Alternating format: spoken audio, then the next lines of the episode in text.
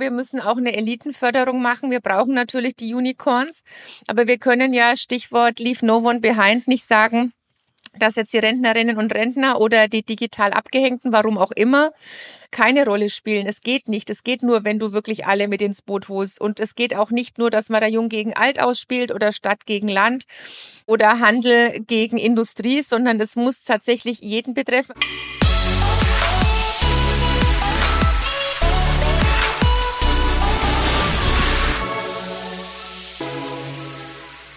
Vielen Dank fürs Einschalten und herzlich willkommen bei Digitale Vorreiter in deinem Podcast zur Digitalisierung von Vodafone. Ich heiße Christoph Bursek und freue mich, dass du eingeschaltet hast, denn diese Woche beginnen wir ein bisschen mit etwas Politischem. Wir haben gleich Dorothee Bär bei uns im Gespräch und Dorothee war bis Dezember letzten Jahres Staatsministerin im Bundeskanzleramt und Beauftragte der Bundesregierung für Digitalisierung, hat also viel gesehen zu dem Thema. Seitdem macht sie Opposition und ich bin gespannt zu erfahren, wie sich Oppositionsarbeit von der Regierungsbank unterscheidet. Bevor das Gespräch losgeht, muss ich euch auf den 17. 18. Mai hinweisen. Das ist diese Woche, denn da findet nach mehr als zwei Jahren Abstinenz das große OMR-Festival in Hamburg wieder statt. Vodafone feiert als exklusiver Partner mit der eigenen Halle B5. Äh, dort findet ihr über 50 spannende Showcases. Das heißt also, wie wird äh, Vodafone-Technik eingesetzt? Es gibt, glaube ich, sogar einen Cocktailroboter, wenn ich das richtig mitbekommen habe. Und es gibt eine Vodafone-rote Bühne, die Red Stage, auf der über und über tolle SpeakerInnen stattfinden und auftreten. Darunter Lea Sophie Kramer, Verena Paustar, Markus Lanz oder auch auch Gabor Steingart. Und ich habe gehört, dass eventuell sogar ein sehr interessanter Digitalisierungspodcast eine Live-Aufnahme dort durchführen wird. Und äh, für diejenigen von euch, die leider nicht vor Ort sein können, bringt das Vodafone TV Studio die Highlights natürlich auch per Livestream ins Office oder Homeoffice. Dafür müsst ihr euch kostenlos registrieren. Den Link findet ihr in den Shownotes oder ihr merkt euch einfach vodafone.de slash OMR. Ich freue mich auf euch, virtuell oder live. Jetzt geht's aber weiter mit Dorothee. Ähm, ich freue mich, dass du dir die Zeit nimmst und zu uns im Podcast gekommen bist. Herzlich willkommen, Dorothee Bär. Schön, dass du dabei bist. Sehr gerne, Christoph. Äh, heute ist Montag, wir nehmen das an einem Montag auf, ähm, aber damit ich mal so ein kleines Gefühl bekomme, womit du deine Zeit verbringst, wie sah zum Beispiel deine letzte Woche aus? Also welches Meeting oder welches Thema aus der letzten Woche ist dir jetzt noch im Gedächtnis? Ähm, was schießt dir das erste in den Kopf? Naja, also letzte Woche war eine sitzungsfreie Woche. Das heißt, wir nehmen es jetzt gerade an einem Montag in einer Sitzungswoche auf und in den sitzungsfreien Wochen habe ich momentan das Privileg, mich sehr stark um meinen Wahlkreis kümmern zu dürfen. Und da war einer der aufregendsten Termine Kunst im Schweinestall und ähm, in jedem einzelnen Abteil von ähm, glücklich lebenden Schweinen, die irgendwie vier oder fünfmal so viel Platz haben wie normale Schweine, hat eine Künstlerin oder ein Künstler diesen Koben gestaltet. Ähm, das war sehr aufregend, die Besichtigung im strömenden Regen, im Freien mit Schweinen und Kunst, also ländlicher Raum, Landwirtschaft ähm, plus dann auch Digitalisierung, weil tatsächlich auch einige Kunstwerke sich nur digital erschlossen haben, war quasi alles dabei. Das hört sich natürlich beeindruckend an. Für mich als äh, äh, vegetarisch lebender äh, wahrscheinlich immer schwierig, sich vorzustellen, dass Schweine sehr, sehr glücklich leben, aber das ist ein ganz anderes Thema. Ähm, du hast bis zum Dezember letzten Jahres warst du ja sehr stark in der digitalen Schiene verantwortlich. Wie heißt deine aktuelle Aufgabe? Jetzt bin ich stellvertretende Fraktionsvorsitzende der CDU-CSU-Bundestagsfraktion, bin federführend zuständig für Familie, Senioren, Frauen und Jugend und auch für Kultur und Medien und bin aber auch noch stellvertretend im Digitalausschuss.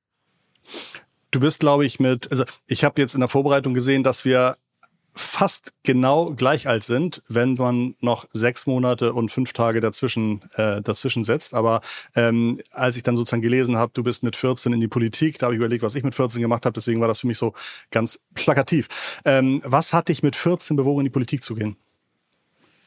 Mm, sehr stark natürlich so den Wunsch, den eigenen Heimatort zu verbessern, zu verschönern. Also das, was natürlich auch man mit 14, wenn man dann schon groß ist, nicht mehr zu den Kleinen gehört, einem besonders wichtig ist. Also dass die Spielplätze neu gemacht werden, äh, weil mit 14 darf man immer auf Spielplätze, also setzt man sich dann für die Jüngeren ein. Wir haben Bachsäuberungen gemacht, sogenannte Ramadama-Aktionen.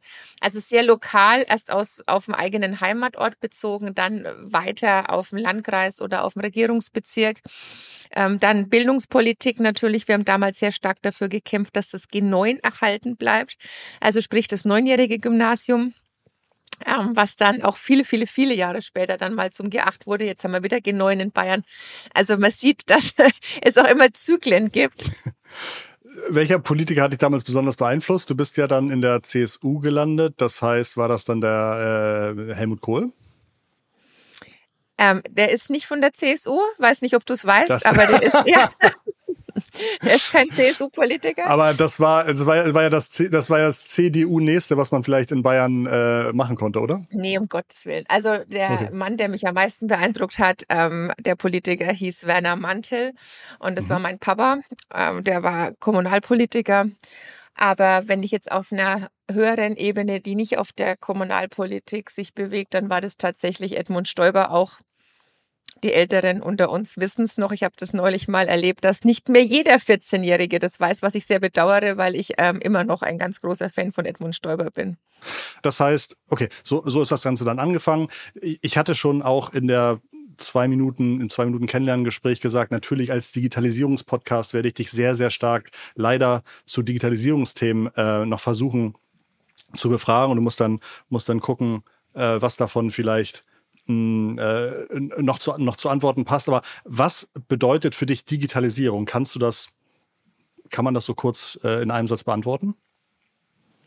Na, kurz kann man es vielleicht nicht beantworten, aber was für mich schon auch so eine wesentliche Triebfeder immer war beim Engagement, war natürlich auch eine Lebenserleichterung, eine Lebensverbesserung, ein besseres Leben für jeden Einzelnen, für jedes Individuum. Also jetzt nicht Digitalisierung um der Digitalisierung wegen, sondern ähm, wo bricht sich's Bahn in, in jedem Alltag? Und das ist ja bei jedem ganz unterschiedlich. Das ähm, ist natürlich immer am plakativsten, wenn man es auch sieht, was die Forschung, was die Entwicklung betrifft, gerade im Gesundheitsbereich, im medizinischen Bereich, wieder auch digitale Helferlein ähm, einen unterstützen, wie Krankheiten schneller gefunden werden können, wie man vielleicht auch durch Forschung länger selbstbestimmt im Alter in den eigenen vier Wänden wohnen bleiben kann, ähm, wie diejenigen, die an chronischen Krankheiten leiden, dann auch besser mit ihren Krankheiten zurechtkommen. Aber es ist auch im Bildungsbereich, es ist im Mobilitätsbereich. Also wenn ich nie mehr Staus habe, sondern einfach die Möglichkeit habe, auch je nach Wind und Wetter, je nach persönlicher Situation, ob ich allein unterwegs bin mit Kindern, ähm, mit einem Kind, mit mehreren Kindern, Schnee, Regen, Hagel, immer das passende Verkehrsmittel auch finden kann, gerade ganz individuell. Also es ist eigentlich, für jeden bedeutet es, glaube ich, was anderes, was auch diese Lebenserleichterung betrifft. Aber der Idealfall wäre natürlich, dass jede Einzelne und jeder Einzelne täglich davon profitiert. Ich weiß, dass es natürlich nicht nur positive ähm, Begleiterscheinungen hat. Aber für mich stand immer das Positive im Vordergrund und im Mittelpunkt, weil ich auch sehr, sehr viele Kolleginnen und Kollegen hatte oder habe, die immer nur die Schattenseiten so in den Mittelpunkt rücken. Und deswegen hat mich persönlich immer sehr stark der Fortschritt angetrieben. Welche Schattenseiten wurden da immer wieder erwähnt? Äh, fällt dir da noch was ein? Die finde ich ja auch wichtig, dass man drüber spricht. Aber Internet oder Digitalisierung ist ja jetzt nicht nur ähm, Cybermobbing oder Cybergrooming. Das ist auch wichtig, dass wir uns mit den Themen beschäftigen. Aber es ist eben nicht nur nur schwarz, sondern es ist sicherlich beides. Schwarz und weiß. Und jetzt ist, äh, ist auch eine Binse, aber man muss es leider immer sagen, dass natürlich das Medium an sich nicht schlecht ist, sondern das, was wir eben draus machen. Also meistens sitzt ja das Problem hinterm Rechner und eben ähm, deswegen haben wir meistens eher so viele Kolleginnen und Kollegen, die auch immer nur auf die negativen Aspekte eingehen. Deswegen war mein Ansatz vielleicht manchmal, sage ich auch in den letzten Jahren, manchmal zu positiv, aber auch deswegen, weil ich natürlich immer das Gefühl hatte, ich muss auch neun andere ausgleichen mit den mhm. Schattenseiten, mhm. die jeden Tag besprochen werden. Mhm. Ja, das, äh, das, das kenne ich. Ähm, du hattest eingehend gesagt, dass du gerade besonders viel Zeit für deinen Wahlkreis hast. Ähm, als Nicht-Politiker gehe ich manchmal davon aus, dass man eigentlich die Hälfte seiner Arbeitszeit da rein investieren muss, wiedergewählt zu werden. Ähm, stimmt die Prozentzahl? Also ich weiß nicht, ob es da eine bestimmte Prozentzahl gibt. Ähm, Bei dir? Das weiß ich nicht, aber es ist natürlich jetzt ein Unterschied. Ich war die letzten acht Jahre ja in Regierungsämtern von meinen fast 20 Jahren im Bundestag und da ist man natürlich jede Woche, fast jeden Tag in Berlin und das ist in Oppositionszeiten einfach anders. Und für mich ist es ein extremes Privileg, dass ich jetzt auch tatsächlich von der Präsenz her wieder mehr in Bayern beziehungsweise in Franken sein kann. Man muss ja dann auch immer das Positive rausziehen. Also ich bin ein sehr resilienter Mensch und auch jemand, der da sicherlich nicht irgendwas hinterherholt. Natürlich wäre Regieren besser als Opposition, gar keine Frage. Aber wenn der Wähler nun mal so entschieden hat im September, dass die CDU-CSU-Bundestagsfraktion jetzt eine Oppositionsfraktion ist, dann sehe ich halt den großen Vorteil, dass ich neben der Arbeit in Berlin in den Sitzungswochen, dann vereinzelt auch in den sitzungsfreien Wochen, weil ich ja ein Führungsamt in der Fraktion habe, trotzdem diese Präsenz wieder im Wahlkreis, vor allem jetzt auch nach Corona, wieder ausleben darf, weil das war die letzten zwei Jahre ja so oder so extrem eingeschränkt. Ähm, da war alle Sitzungen waren, wenn überhaupt, dann digital, manche dann vielleicht später mal wieder hybrid. Und jetzt finden dann wieder Veranstaltungen statt, jetzt finden wieder Feste statt, jetzt finden wieder Einweihungen von Feuerwehrautos statt und was halt so das ganz normale Leben gerade von jemandem ist, der einen der ländlichsten Wahlkreise in ganz Deutschland hat. Ähm, das macht große Freude, weil wir leben ja auch durch den Kontakt zu unseren Bürgerinnen und Bürgern. Und ich bin jemand, der Menschen extrem liebt. Ich freue mich immer, wenn ich neue Menschen auch kennenlerne oder eben altbekannte Gesichter wieder treffe. Und ich glaube, dass das den meisten schon so geht. Klar gab es einige, die gesagt haben, oh, mir, uns hat's gut getan, ich mag keine Menschen. Das habe ich auch öfter mal zu hören bekommen. Aber dann ist man vielleicht auch in der Politik nicht an der richtigen Stelle. Ich hatte natürlich schon gehofft, dass du sagst, ja Mensch, also es wäre schon besser, wenn man noch mehr Zeit hätte, sich auf die Fachthemen zu konzentrieren und nicht so häufig äh, Feuerwehrautos einweihen müsste. Aber da hast du mir jetzt leider so ein bisschen den Wind aus den Segeln genommen. Daran angeschlossen hätte ich nämlich unheimlich gern gefragt, ob du das Gefühl hast, dass du als Frau in der Politik auch nochmal äh, immer eine Extrameile gehen musst, damit du dieselbe Akzeptanz bekommst oder die, die Menschen die dir zuhören und du eigentlich sagst, gäbe es da ähm, mehr Gleichberechtigung ähm, wärst du 15 Prozent effektiver oder effizienter in deinem Job. Ähm, hast du da das Gefühl, dass es da noch große, große Gräben gibt in der politischen Arbeit für Frauen. Na, jetzt gehe ich erst noch mal einen Schritt zurück zum Thema Details und Fachwissen und Feuerwehrautos. Ich glaube, es ist halt wie allem, wie bei allem, äh, es war auch immer so die Überschrift meiner Politik der letzten Jahre, es ist halt immer so ein sowohl als auch, es ist nie ein Entweder-Oder. Natürlich muss man in seinen Themen total tief drin sein, das ist ja eine Grundvoraussetzung. Aber es nützt ja nichts, ein Fachidiot zu sein und dann halt das, die menschliche Komponente dabei zu vergessen. Und wir müssen unsere Politik ja auch immer erklären, was steckt eigentlich dahinter. Und es geht natürlich nur wirklich im persönlichen Gespräch. Das geht nur positiv formuliert, so im Nahkampf, wenn man unterwegs ist. Ich habe auch, wenn ich einkaufen gehe, ist jede, jedes Einkaufen in meinem örtlichen Supermarkt ist wie eine Bürgersprechstunde. Man wird immer angesprochen. Oder ich hatte jetzt letzte Woche Handwerker bei mir zu Hause, wo ich schon dankbar war, dass ich überhaupt Handwerker bekommen habe. Das ist ja nicht selbstverständlich. Und dann sagt der eine auch, wo ich sie jetzt schon mal da habe. Und dann ging es wirklich vom Krieg in der Ukraine, wann der denn endlich zu Ende ist. Beim zweiten Mal, als ich ihnen was zu essen gebracht habe, wollte er was zur Forstwirtschaft wissen. Und beim dritten Mal was zu den Energiepreisen. So, das heißt, die Bürgerinnen und Bürger, auch wenn sie einen in vermeintlich privaten Situationen erleben, haben immer das Bedürfnis, Gott sei Dank, auch über Politik zu sprechen oder wollen was hören, wollen was erklärt bekommen. Und das ist ja auch ein Privileg, weil es ja umgekehrt dann doch wieder in die Sacharbeit und in die Facharbeit einfließt. Also das vielleicht noch dazu. Zum Thema Frauen, ja, da könnte man einen eigenen Podcast drüber machen, weil natürlich ist das ein ganz großes Thema. Und es spielt immer noch eine Rolle. Ähm, es ist immer schwer, so pro domo zu sprechen, weil äh, das fällt mir persönlich schwer, weil klar hat man seine äh, Höhen, seine Tiefen. Man hat natürlich auch Situationen, wo man genau weiß, das wäre jetzt nicht passiert. Wenn man ein Mann gewesen wäre, das passiert wahnsinnig oft. Es ist erst in der Sitzung vor einer halben Stunde so gewesen. Genau, hast du ein Beispiel? Äh, das ist natürlich einer, spannend. Als ich mit einer Kollegin gerade gequatscht habe mitten in der Sitzung und ein männlicher Kollege uns quasi wenig freundlich zu verstehen gegeben hat, dass wir jetzt aufhören sollen zu schwätzen, wo ich dann gesagt habe, so wenn wir jetzt zwei Männer gewesen wären, hätte er sich das nicht getraut, so rüde zu machen. Dann äh, sind wir momentan aber in so einer Situation, dass das dann so überspielt wird, so nach dem Motto, ach, war doch nicht so gemeint. Aber also man merkt dann schon, dass eine größere Empfindlichkeit da ist, weil man darf es ja auch heute gar nicht mehr so machen. Aber man muss es immer wieder adressieren und ansprechen. Aber ich gehe mal vom Bund weg, weil der Bund ist natürlich auch immer so ein privilegiertes Zentrum, was mich da wesentlich stärker umtreibt beim Thema Frauen in der Politik, ist, dass wir eigentlich für die Kommunalpolitik gar keine Frauen mehr finden.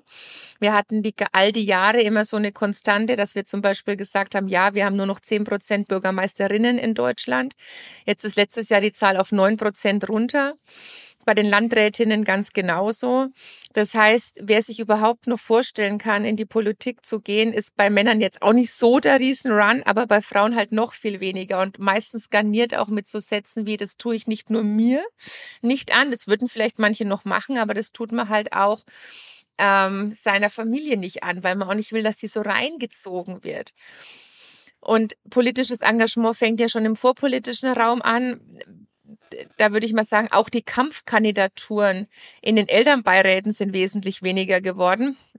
Aber erst recht nicht für einen Gemeinderat, für einen Stadtrat, für einen Kreistag, weil man da ja wirklich ganz, ganz nah dran ist, ganz, ganz eng dran ist. Und ich komme ja aus einer langjährigen Bürgermeisterdynastie in meiner Familie, wo man noch näher an den Menschen dran ist. Und ich sage ganz offen, Manchmal ist es auch leichter, dann Bundestagsabgeordnete zu sein, weil man natürlich den eigenen Ort hat, ja, aber ich habe 89 Gemeinden in meinem Wahlkreis. Das heißt, ich wohne ja nicht gleichzeitig in allen 89 Gemeinden. Und das macht schon einen Unterschied aus für so einen Bürgermeister, der wirklich in dem Ort, in dem er tätig ist, auch wohnt oder eine Bürgermeisterin, wo die Kinder in die gleiche Schule gehen oder in den gleichen Kindergarten, wo eben nicht so wie bei mir das Einkaufen sich auf einmal die Woche beschränkt, sondern man täglich unterwegs ist. Also das ist ähm, schon noch ein Unterschied und da, und dann kommt natürlich die Anfeindung noch im Netz dazu. Jetzt sind wir wieder bei mhm. den Schattenzeiten, weil natürlich dann, äh, das muss man auch mögen und das kann niemand mögen, jeden Tag irgendwie beschimpft zu werden, belästigt zu werden, Drohungen abzubekommen. Deswegen ist das Thema da nochmal ein ganz entscheidendes und deswegen finden sich meines Erachtens auch so wenig Frauen, die wirklich dann sagen, tue ich mir nicht an und lasse ich auch meine Familie nicht reinziehen. Ich hatte mir vorhin, als du erzählt hast, äh, Handwerker und wenn ich äh, Bürgersprechstunde sozusagen beim Einkauf mache, dann kommen die Leute auf mich zu. Kann ich mir auch vorstellen, dass in den letzten Jahren auch ganz viele mit irgendwelchen digitalen Wünschen auf dich zugekommen sind. Und ich hatte vor dem Gespräch mir überlegt, dich zu fragen, jetzt nach deiner Erfahrung der letzten Jahre, glaubst du, das Land kommt digital schneller voran, wenn man sich entweder A nur auf die äh, 10% fokussiert, die richtig digital schon sind und die noch mehr beschleunigt und denen den Weg freiräumt. Oder indem man sagt, die schaffen das schon alleine. Wir müssen uns lieber um all die anderen kümmern, die es eben nicht von alleine schaffen. Und, äh, und dann ist an alle gedacht, weil die, die einen sind gut genug, das selber hinzubekommen, aber eigentlich muss ich meinem, äh, meinem Handwerker, meinem Friseur helfen, ähm, dass der irgendwie all seinen Kram digital hinbekommt. Was ist, was, was, was hilft dem Land mehr deiner Meinung nach? Wenn man nicht sagen darf, beides sei wichtig. Aber wenn man nicht sagen darf, beides habe ich doch, das ja. muss ich aber sagen, okay. weil es natürlich wichtig ist, dass man auf der einen Seite sagt, so, wir müssen auch eine Elitenförderung machen. Wir brauchen natürlich die Unicorns, aber wir können ja Stichwort Leave No One Behind nicht sagen, dass jetzt die Rentnerinnen und Rentner oder die digital abgehängten, warum auch immer, keine Rolle spielen. Es geht nicht. Es geht nur, wenn du wirklich alle mit ins Boot holst. Und es geht auch nicht nur, dass man da Jung gegen Alt ausspielt oder Stadt gegen Land oder Handel gegen Industrie, sondern das muss tatsächlich jeden betreffen. Aber wir können, oder ich sag mal, wenn du sagst, es darf nur eins sein, dann sage ich, okay, ähm, einfach mitnehmen, ohne stehen zu bleiben. Also ich muss schon schauen, dass irgendwie alle den Anschluss finden, aber man kann nicht warten, bis der Letzte aufgeschlossen hat. Das trifft es vielleicht am besten. Okay, das, das finde ich gut, dass, äh, damit kann ich sozusagen, damit kann ich arbeiten. damit kannst du leben, ähm, das ist ähm, schon mal gut. Ja, ja. Wie kommunizierst du am liebsten mit, nicht dein Untertan, wie heißt das, mit deiner, äh, mit deinem, mit deinem, mit deinem Wahlkreis ähm, oder auch national mit den äh, mit Deutschland, wenn du Dinge zu sagen hast, wenn dir Dinge wichtig sind, wenn du Sachen teilen möchtest, auf welchen Plattformen findet man dich? Also am schönsten ist es natürlich tatsächlich im persönlichen Eins zu eins. Das genieße ich, das liebe ich, das finde ich wirklich. Äh, und ich glaube auch, dass ich im Eins zu eins gewinne, weil ich erlebe das ganz oft, dass wenn man Menschen in sozusagen in Anführungszeichen echt kennenlernt, die einen nur über Twitter oder so kennen, dass dann meistens die Leute denken, aha, ist doch positiver, als ich erwartet habe. Weiß ich jetzt nicht, aber ich sage jetzt nicht wie Robert Habeck, dass mich das Medium zum schlechteren Menschen macht. Das ist sicherlich jetzt nicht der Fall, sondern es ist halt immer nur so ein rudimentärer Eindruck, der dann auch von einzelnen Personen übrig bleibt. Ich nutze tatsächlich am liebsten Instagram und zwar deswegen, weil da die Menschen trotz allem noch am freundlichsten sind. Ich habe alle Plattformen immer relativ früh ähm, erobert, fand am Anfang Facebook auch völlig okay. Am Anfang fand ich auch es wichtig, dass alles, was ich auf Facebook mache, keiner in meinem Wahlkreis mitbekommt. Später war es dann mal so, dass ich gehofft habe, dass nur noch der Wahlkreis auf meinem Facebook-Profil ist. Und mittlerweile finde ich es für beides nicht mehr gut. Es ist total aggressiv, es ist total unterste Schublade. Also mir macht es eigentlich gar keinen Spaß mehr ist aber für viele Bürgerinnen und Bürger trotzdem noch gerade aus dem Wahlkreis, gerade die Älteren natürlich eine wichtige Informationsplattform. Ansonsten wäre ich da wahrscheinlich auch schon weg, weil es mich einfach auch sehr, sehr oft wirklich nervt und weil man gar keine gute Diskussion führen kann, weil die immer so Whataboutism-Menschen sofort da sind und also es ist furchtbar. Mhm. Ähm, Twitter ist natürlich deswegen spannend, weil man halt die Möglichkeit hat, ganz anders zu senden, auch äh, Richtung Journalistinnen und Journalisten ist es völlig klar. Man kann auch eine Debatte führen, man kann auch ganz bewusst provokant auftreten und ich würde mal behaupten, dass eigentlich jeder Shitstorm eingepreist ist, weil man natürlich schon genau die Mechanismen auch erkennt, wann, wie, wer, worauf reagiert. Ja, und wie gesagt, Instagram kann man Themen auch mal länger beschreiben. Am Anfang dachte ich, als ich angefangen habe, ganz neu mit Instagram, als es gerade angefangen hat, dass es für mich eine schwierige Plattform ist, weil ich es immer ganz herausfordernd empfunden habe, Politik mit Bildern darzustellen. Ich habe von der Sprache gelebt, ich fand Sprache ganz wichtig und immerhin noch ein Bild dazu. Das fand ich echt anstrengend am Anfang. Bis ich irgendwann mein Plenum vor vielen, vielen Jahren zu Kollegen gesagt habe, boah, ich finde es mit den Bildern so anstrengend. Und die haben sich alle totgelacht und haben gesagt, du machst es doch mit den Bildern am besten. Und dann habe ich irgendwie gedacht, naja, irgendwie findet man schon immer irgendwas. Klar ist es so eine, Klar, es ist auch eine eitle Plattform. Und manchmal habe ich auch, wenn ich die gleichen Themen bespreche, lasse ich dann auf Facebook auch das Bild weg, weil dann reicht tatsächlich auch nur der Text. Aber es macht auch Spaß und macht auch Spaß, mit dem Medium zu spielen. LinkedIn habe ich eine Zeit lang sehr intensiv gemacht. Da finde ich, mhm. ist aber mittlerweile extrem viel Mansplaining unterwegs. Ganz anstrengend, egal was man schreibt. Es kommt immer sofort ein Mann um die Ecke, der einem erklärt, warum es geht oder nicht geht oder was man eigentlich besser machen soll. Und es ist jetzt auch keine ähm, individuelle Recherche, sondern ganz, ganz viele Frauen, die ich kenne, berichten mir genau das Gleiche, dass sie eigentlich keinen Bock mehr haben, sich von Männern auf ähm, LinkedIn die Welt erklären zu lassen. Das finde ich ein bisschen schade. Snapchat habe ich eigentlich nur privat ähm, und TikTok bin ich irgendwie leider nicht so mhm. begabt, glaube ich. Und äh, mhm. meine Kinder finden es auch nicht gut, wenn ich mich da tummel. Das ist halt dann leider, weil du gesagt hast, wir sind gleich alt. Man kommt halt irgendwann dann mal in das Alter, wo man peinlich wird. Deswegen ich, ich habe zum Glück keine WählerInnen, deswegen ist, jetzt, ist mir das nicht ganz so wichtig, ob ich peinlich auf Instagram aussehe. Aber ich kann natürlich nee, schon verstehen. Nein, nein, das geht ja auch nicht um die WählerInnen, das geht ja. auch nicht um Journalisten, das wäre mir egal. Aber mhm. wenn deine eigenen mhm. Kinder sagen, Mama, du bist peinlich auf TikTok, dann macht man es halt nicht mehr. Ne? Okay, verstehe. TikTok ist tatsächlich auch der Kanal, den ich ähm, ähm, äh, am schwierigsten finde, wenn man mal so ein bisschen in die Algorithmen guckt, wenn man mal schaut, in welchen Ländern TikTok welche Inhalte nach vorne spült und so. Ähm, da glaube ich, wird man in einigen Jahren noch ein ganz schön böses Erwachen haben. Aber das ist äh, auch eine andere Geschichte.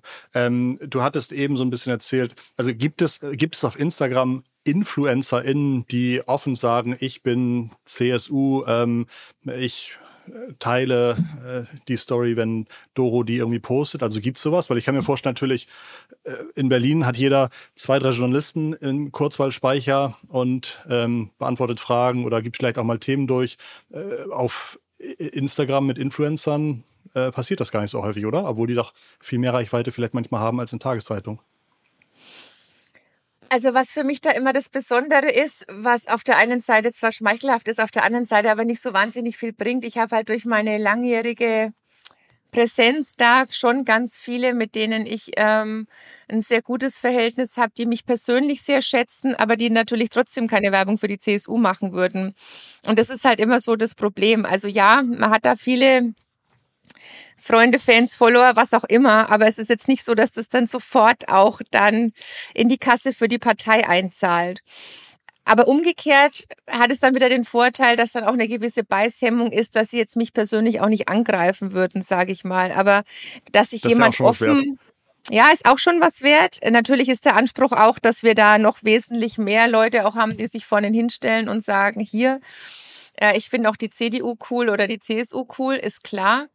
Ähm, aber das ist ja nicht so schick, ja. Ist ja total, ist ja viel schicker und viel leichter auch, weil man sich viel weniger auseinandersetzen muss, links zu sein, ähm, als sich dann zu einer liberal-konservativen Partei auch zu bekennen. Also zumindest mache ich immer diese Erfahrung. Das, das stimmt, mich. aber da hast du total recht. Aber ich sehe natürlich in der von die äh, ne, Beispiel linken Szene viel mehr shareable Content als vielleicht auf der konservativen oder zentralen Seite der Politik, ähm, wo ich jetzt nicht denke, dass dass da die Argumente oder die guten Beispiele fehlen, sondern häufig auch einfach die guten Vorlagen, die man auch einfach mal irgendwie teilen kann. Ähm, und häufig ist da die Kommunikation, wie du schon selber sagst, irgendwie ein gutes Porträt und dann ich stehe für abcde. Aber das macht natürlich viel weniger Spaß zu teilen als ein kleines Bild, wo dann irgendwie drei Fakten schon wirklich im Bild zu lesen sind. Aber ich glaube, ähm, aber da tust du hm. dich, sondern ich glaube eher, dass es dann dich trotzdem die Inhalte ansprechen. Mhm. Ähm, also das ist vielleicht was, wo du jetzt denkst, ja, das spricht mich jetzt an, aber es spricht einen ja nie eine Grafik an, sondern schon teile ich die Inhalte. Und ich habe jetzt auch eingangs gelernt, wir brauchen vielleicht mehr Vegetarier-Content, dass du dann auch mal das teilen kannst und sagen kannst, jawohl, das ist dann hier für mich auch mal eine Möglichkeit. Ich kann ja auch Schleswig-Holstein nur leider keine CSU wählen, deswegen also sozusagen, ähm, aber, aber wenn, wenn, ja klar, wenn, dann würde mich das auf jeden Fall ansprechen. Aber Schleswig-Holstein hat ja gerade gut gewählt gestern, jetzt wisst ihr auch genau, wann wir diesen Podcast aufnehmen. Insofern bin ich mit Schleswig-Holstein, was meine zweite Heimat sozusagen ist, weil ich da jedes Jahr in Urlaub fahre. Also mein zweitliebstes Bundesland, bin ich sehr zufrieden, wie die Wahlen jetzt ausgegangen sind. Noch vor Berlin? Naja, Berlin ist jetzt für mich jetzt nicht so das Bundesland. Berlin ist mein Arbeitsplatz. Na gut, okay. Ähm, hast du eine Meinung dazu, dass Elon Musk vielleicht Twitter kaufen möchte? Ist das toll? Ist das spannend? Es haben sich halt sehr viele da zu Wort gemeldet. Ähm, deswegen würde ich auch mal sagen, ich sehe es jetzt weder als besonders positiv noch als besonders negativ, sondern der muss sich auch an Recht und Gesetz halten. Ich glaube, dass man mit dem Geld noch Sinnvolleres hätte anstellen können. Aber das ist seine freie Entscheidung, das so zu tun. Ich glaube, dass die EU-Kommission ihm genauso auf die Finger schauen wird wie sie das bei Jack und allen anderen genauso gemacht hat. Insofern, ja, wenn manche Männer haben in der Midlife Crisis besondere Hobbys und wenn das halt bedeutet, Twitter zu kaufen, dann schauen wir uns das genau an und ich betrachte das jetzt mal aus politischer und aus regulatorischer Sicht, ähm, aber jetzt nicht, ob ich das jetzt in irgendeiner Weise bewerten müsste. Dann sind wir schon bei der letzten Frage. Gibt es einen Moment aus deiner Arbeit, wo du sagst, das glaubt mir kein Mensch, das kann man noch niemandem erzählen? Fällt dir da irgendwas zu ein, was du noch mit uns teilen kannst? Da fällt mir ganz viel ein und man kann es einfach niemandem erzählen. Das ist ja die, das ist ja die enttäuschendste Antwort, auf die ich, äh, ähm, mit der ich, ja. schade, da bin ich mitgerechnet. Ähm, okay, na gut, dann äh, wünsche ich dir noch einen tollen nächsten Termin. Ganz lieben Dank, dass du die Zeit genommen hast. Und ich würde sagen, wir hören uns alle nächste Woche wieder bei Digitale Vorreiter. Bis dahin verbleibe ich mit ganz lieben Grüßen von Dorothee und Christoph. Macht's gut, ciao. Ciao.